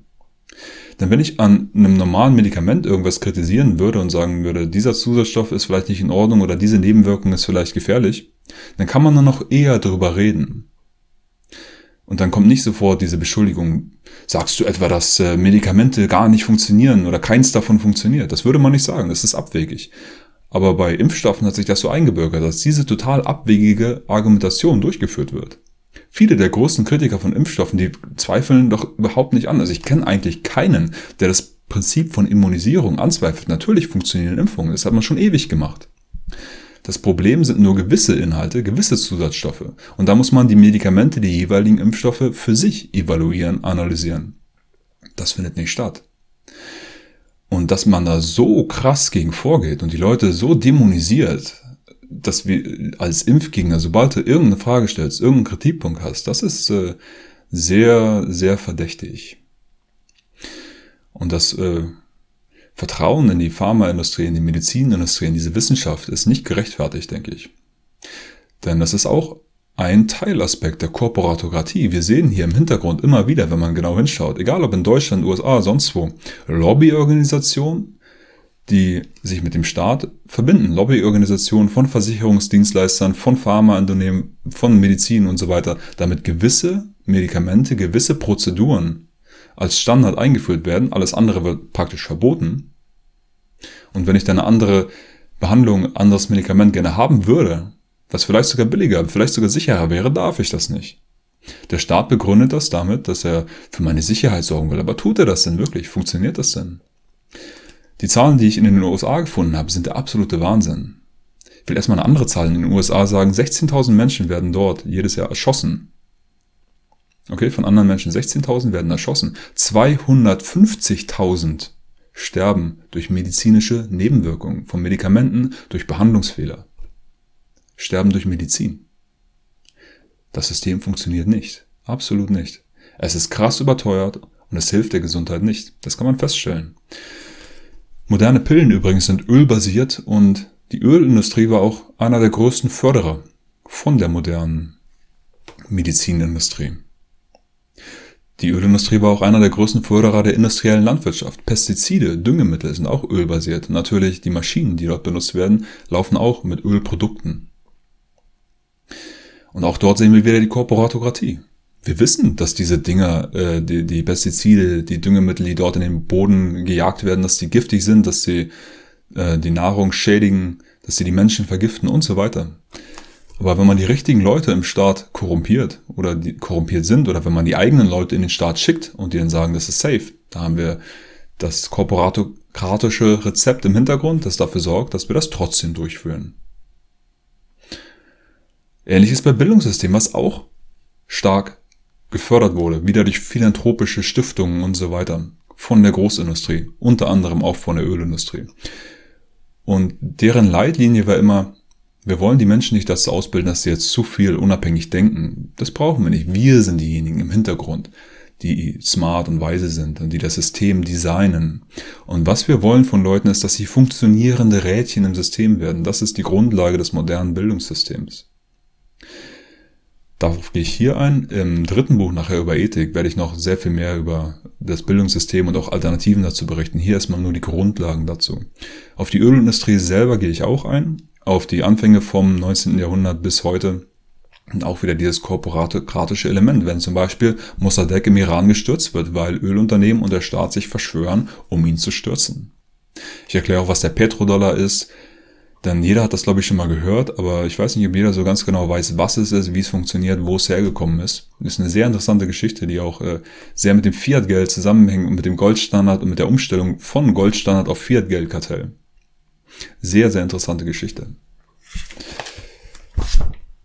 Dann kommt ein Kapitel über Nachhaltigkeit. Nachhaltigkeit ist ein sehr beliebtes Schlagwort und wir alle lieben Nachhaltigkeit, wenn es richtig gemacht wird. Aber auch gerade weil wir das lieben, wird Nachhaltigkeit immer wieder als trojanisches Pferd benutzt. Wie beispielsweise bei der Green Economy von der UN oder bei der New Alliance, wo die G8-Staaten mit afrikanischen Präsidenten ähm, Dinge ausarbeiten und äh, neue politische Richtlinien umsetzen. Und da steht immer wieder Nachhaltigkeit drauf, soziale Gerechtigkeit, Klimaschutz, aber worum es tatsächlich geht, ist mehr Macht für die Korporatokratie, für internationale Landwirtschaftsunternehmen. Es geht immer wieder um Landraub. Ich habe viele, viele Quellen dazu. Eine Quelle, die ich nicht drin habe, die ich auch interessant fand zuletzt, äh, bei Arte lief eine Doku, ist auch online, der grüne Terror. Sehr interessant. Und ich gehe auch auf die Energiewende in Deutschland ein. Und ich gehe auch auf echte Nachhaltigkeit ein, auf Permakultur und auf viele, viele Beispiele in vielen Kontinenten, wie es funktioniert, wie man das macht. Das ist die richtige Revolution, Permakultur. Das ist wie sein eigenes Geld zu drucken.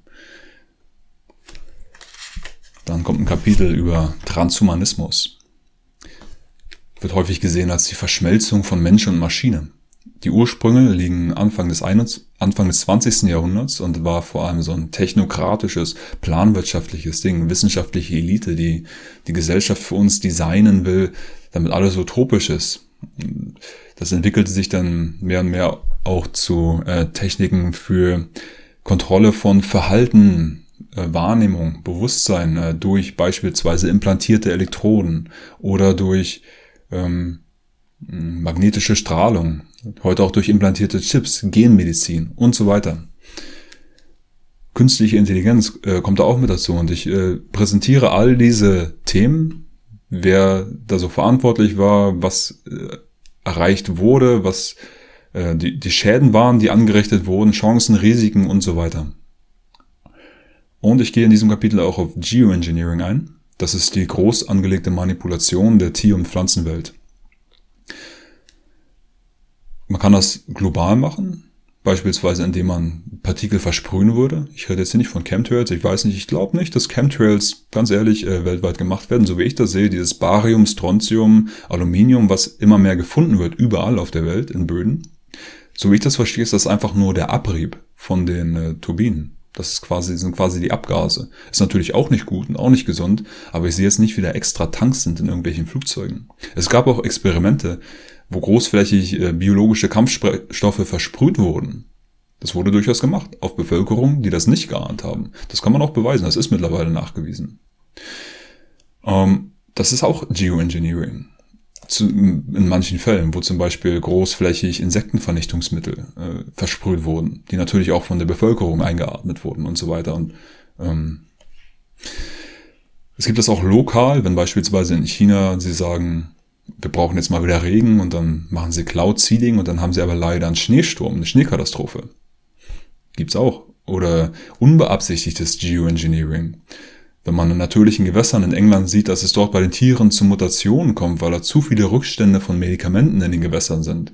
Oder in den USA, wenn Frösche chemisch kastriert werden, weil sie Atrazin, das ist ein Pestizid, dem ausgesetzt sind. Ist auch krass. Oder wenn Israel im Gazastreifen Pestizide äh, versprüht oder ähm, Pestizide? Auf jeden Fall was, wodurch Pflanzenwachstum geschädigt wird dort. Ähm, das ist eine Art von Kriegsführung. Das ist Geoengineering kann auch dazu genutzt werden. Alles sehr interessante Themen und das Ziel von Transhumanismus ist übrigens, äh, das menschliche Bewusstsein auf einen Datenträger runterzuladen. Auf dieses Thema gehe ich auch ein was da so die Versuche sind, wie man sich dem annähert, ob das möglich zu sein scheint oder nicht. Äh, sehr spannend. Dann das letzte Kapitel bei Wissenschaft und Technik ist Zukunftsmusik. Ein kleiner Ausblick, ähm, was man sich sonst noch so ansehen könnte, was so relevant ist. Sowas wie Robotisierung der Arbeitswelt. Wir verlieren alle unsere Jobs an die Roboter. Ist das wirklich so gefährlich? Ich meine, es gibt heute auch nicht mehr so viel Hufschmiede und Seiler und Sattler. Davor haben wir heute andere Jobs. Könnte vielleicht in der Zukunft auch so sein. Allerdings sind heute auch gewisse Sachen anders als, als damals, als andere Jobs verloren gingen. Was genau anders ist und ob wir jetzt ein bedingungsloses Grundeinkommen brauchen oder nicht, was da die Vorteile, Nachteile sind, wie es klappen könnte oder nicht, da gehe ich hier drauf ein, werde ich auch auf jeden Fall eine eigene Sendung zu machen. Aktuelle Durchbrüche aus Forschung und Entwicklung, da gibt es so viele spannende Sachen hier wurde der Energieverbrauch 10.000-fach gesenkt, das ist auf einmal 100 mal effizienter und so weiter. Also das zeigt aber auch, wie schwierig es ist, in die Zukunft zu schauen und irgendwelche Hochrechnungen anzustellen, äh, wie es in 20, 50 Jahren aussehen wird mit Energieverbrauch und sonst was. Das kann man wirklich nicht sehen von heute.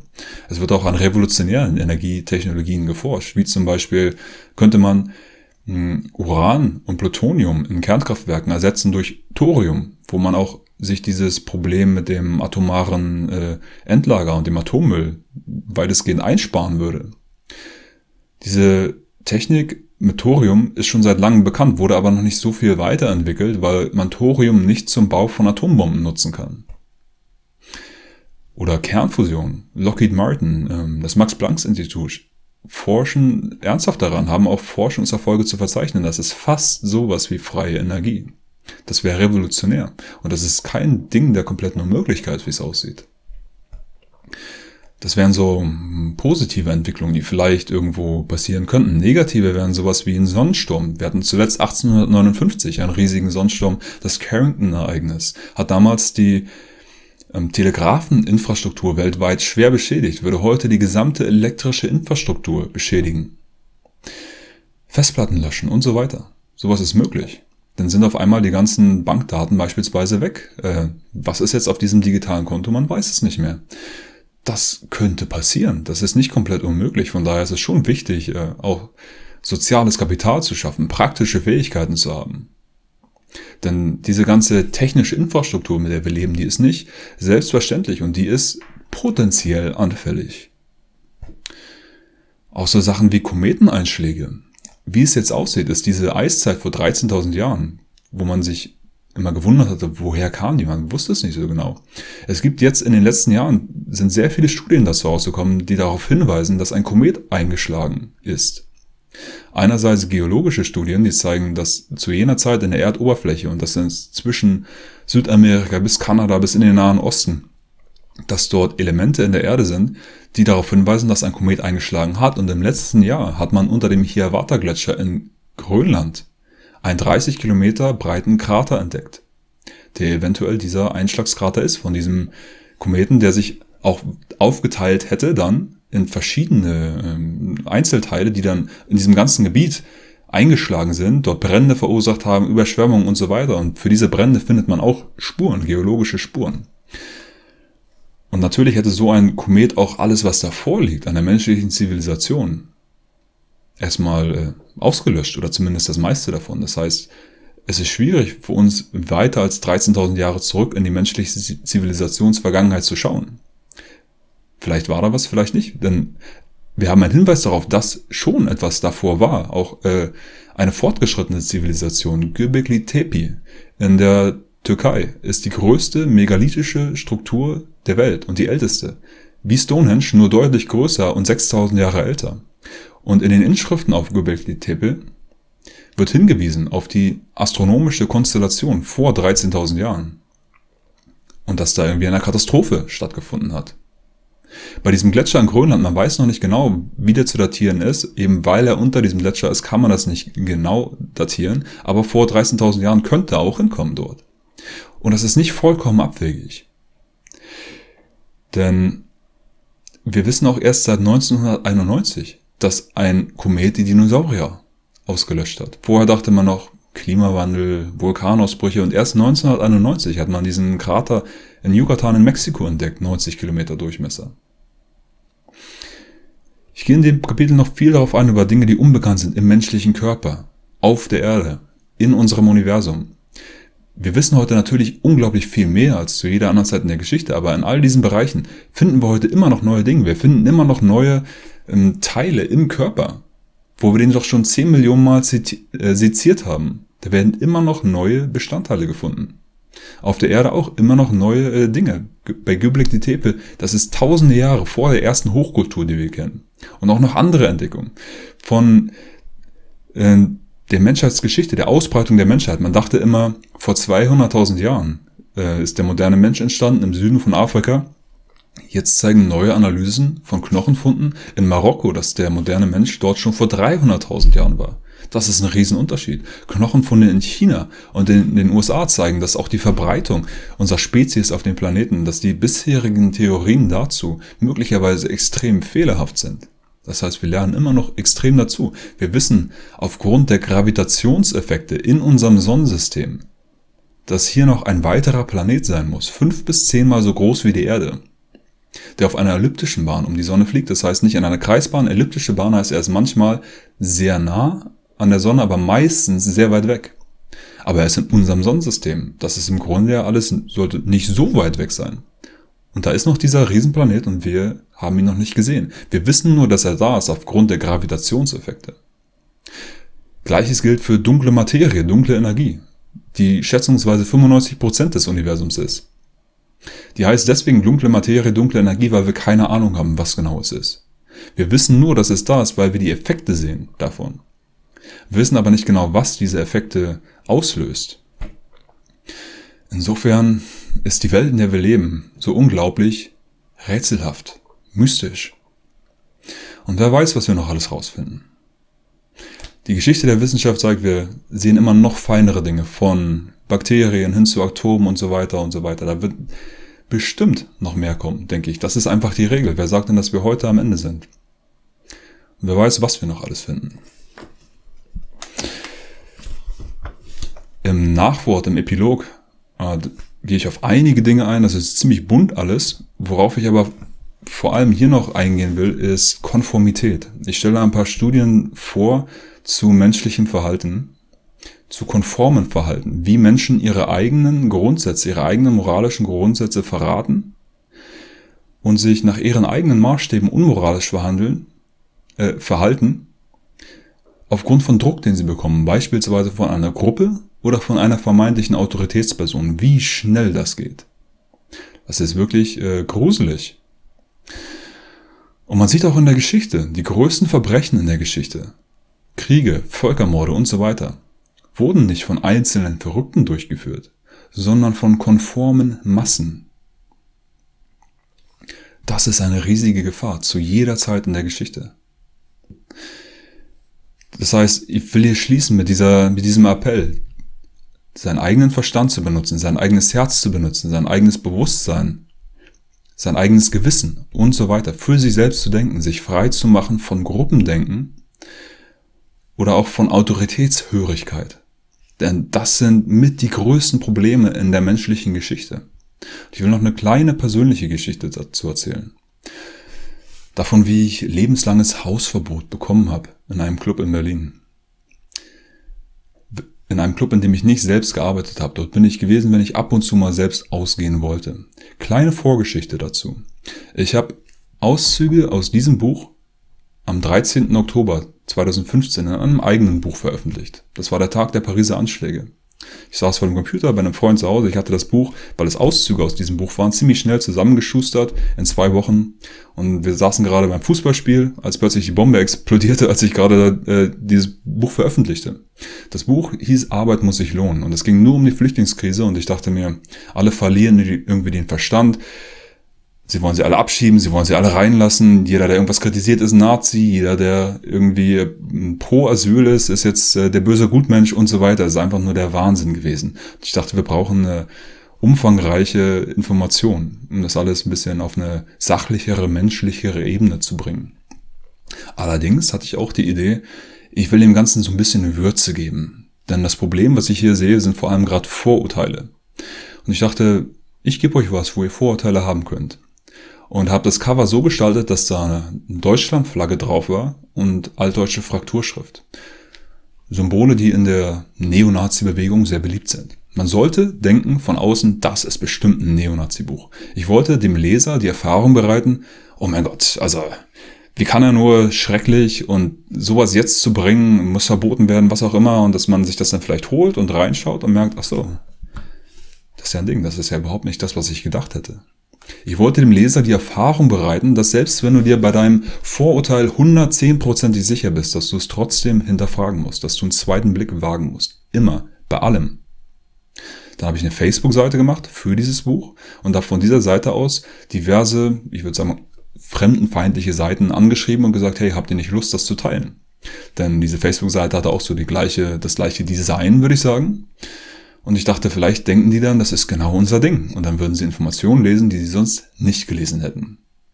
Außerdem habe ich auch eine Rede gehalten in Dresden. Das müsste auch 2015 gewesen sein. Bei Wir sind Deutschland. Wir sind Deutschland war oder ist eine Gegenveranstaltung zu Pegida. Die Grundidee, so wie ich das doch verstanden habe, war, wir wollen auch was kritisieren an der ganzen hm, Politik, an der Machtelite und so weiter, auch an der Flüchtlingspolitik, denn da läuft auch nicht alles rund, aber wir wollen das nicht mit so einem Flüchtlingshass und Islamhass machen, sondern auf eine menschliche, auf eine humanistische Ebene. Und ich habe dort eine Rede gehalten, die kann man im Internet finden. Die Rede heißt Aufruf zur Solidarität mit Flüchtlingen ist das letzte Video auf dem Kanal von We Are Change. Die kannten meinen Redetext vorher, haben den akzeptiert und alle Reden, die ich dort gehört habe, waren auch soweit äh, menschlich und vernünftig. Da war eine Deutschland-Flagge auf dem Rednerpult. Nach dem Motto, nicht ihr Islamhasser, Fremdenfeinde sind Deutschland, sondern wir Humanisten sind Deutschland. Wir holen uns sozusagen dieses Symbol zurück. Nicht ihr seid das Volk, seid stellvertretend, sondern wir. Deutschland ist äh, ein menschliches Land. Das will man damit irgendwie voranbringen, diese Idee. Und das fand ich sehr gut. Und ich bin jetzt kein großer Fan von Nationalflaggen, muss ich sagen. Aber ich hatte jetzt auch kein Problem damit, dass diese Flagge da ist. Ich meine, ich lebe in diesem Land, was soll ich sagen?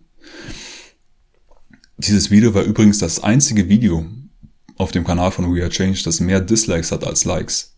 Die Leute hatten zu dem Zeitpunkt so die Schnauze voll von Einwanderung und Flüchtlingen, insbesondere in alternativen Medien. Das war echt zu krass. Und ich bin ehrlich froh darüber, dass ich äh, diese Rede gehalten habe und da etwas äh, das Ganze ein bisschen aufgelöst habe. Das, der Fremdenhass war einfach zu viel. Für meinen Geschmack. Jedenfalls. Das heißt zu viel für meinen Geschmack. Es war einfach zu viel. Punkt. Oder gibt es überhaupt äh, gesundes Maß an Fremdenhass? Nein. Also dieser Fremdenhass war einfach nur Scheiße. Punkt. Jedenfalls. Ähm, dieser Club, in den ich ab und zu gegangen bin, ich kannte dort jemanden, der dort arbeitete oder immer noch arbeitet. Ich kenne den auch immer noch. Jedenfalls ähm, hat er mich den Leuten dort an der Tür vorgestellt. Die wussten also, wer ich bin, wie ich heiße. Die wussten auch, dass ich den gleichen Job wie sie mache, nur in anderen Läden. Und man hat sich immer so freundlich begrüßt. Jetzt nicht viel erzählt, aber so, das war das. Irgendwann erzählte mir mein Freund dort, ey, die fragen mich jetzt immer über dich. Die haben auf deinem Facebook-Profil gesehen, dass du diese Rede gehalten hast in Dresden und die sagen immer, was ist mit deinem Nazi-Freund? Und ich sag denen, du bist kein Nazi. Und die glauben mir das aber nicht, die wollen das irgendwie nicht hören. Du musst, musst mal mit, äh, hingehen und mit denen darüber reden, weil das ist gruselig. Die fragen mich plötzlich alle.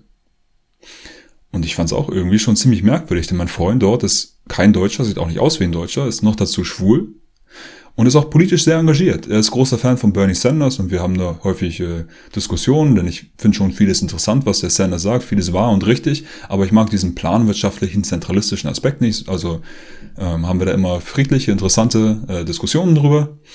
Auf jeden Fall ist er jemand, der sich auch über mh, hm, gesellschaftliche, politische Themen sehr bewusst ist und der auch schon sehr lange arbeitet. Das ist ein sehr smarter Typ. Und wenn er ihnen sagt, mein Freund hier ist kein Nazi, und die das aber schon nicht hören wollen, obwohl er das sagt, dachte ich, okay, da ist wirklich was im Argen. Was soll denn das? Und offensichtlich haben sie diese Rede ja auch nicht gehört. Also in Ordnung, ich gehe hin. Und anstatt mir wie vorher, wie gewöhnlich, einfach die Hand zu geben und Hallo zu sagen, der Erste, der mich dann sieht, sagt schon, Moment, geht rein, kommt wieder raus, sagt, nein. Ich sag, ähm, ich bin nicht zum Feiern hier. Ich habe Gerüchte über mich gehört. Hast du fünf Minuten Zeit? Können wir darüber reden? Mit dieser Antwort hat er anscheinend nicht gerechnet, denn er ging wieder rein, kommt wieder raus, sagt, schreib eine E-Mail. Sag ich, okay. Hab eine E-Mail geschrieben. Nach einer Woche kam keine Antwort. Ich habe den Chef von der Tür dort angerufen. Er sagt, ich weiß davon nichts. Habe ich mir nicht ausgedacht. Musste mit den Leuten vor Ort reden. Sag ich, okay. Ging ich wieder hin, sag, was ist denn? Worum geht's denn? Keiner sagt was. Sag ich, Könnt ihr mir nicht wenigstens sagen, wo das Problem liegt?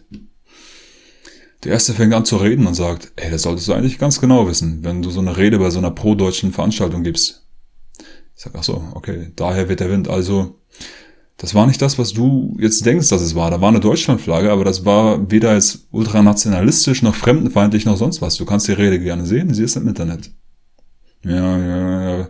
Aber von der Facebook-Seite, die du gemacht hast, hast du ja all diese fremdenfeindlichen Seiten geliked. Sag ich, ja, ist richtig. Ich habe die auch angeschrieben, damit die das Buch teilen.